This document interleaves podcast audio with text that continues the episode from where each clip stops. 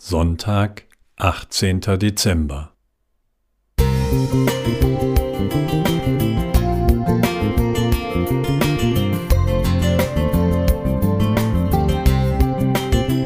Ein kleiner Lichtblick für den Tag.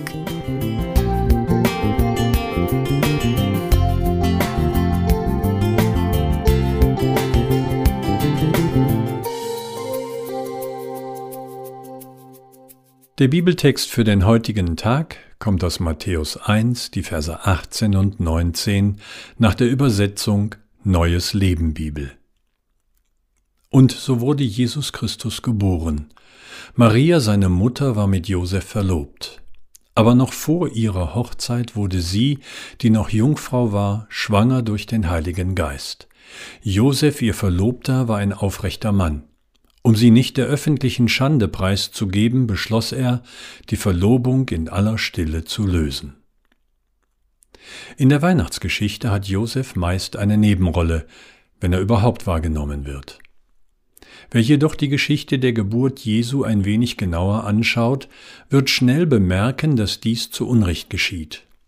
Wir lernen Josef kennen, als er gerade mit der wohl schwierigsten Situation seines Lebens konfrontiert ist.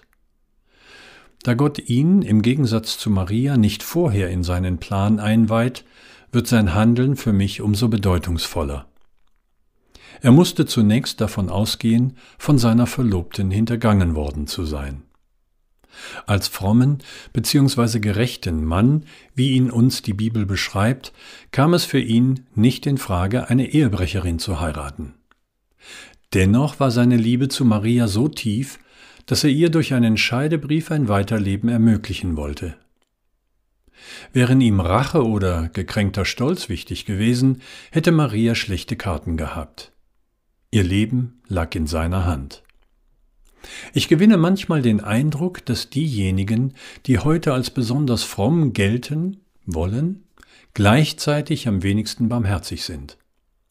Für die gerechte Sache werden die unglaublichsten Mittel eingesetzt völlig unabhängig davon, wie es denjenigen, die vermeintlich falsch gehandelt haben, dabei ergeht. Können wir nicht von Gott und eben Josef lernen, dass Gerechtigkeit und Liebe kein Widerspruch sind, sondern Hand in Hand gehen?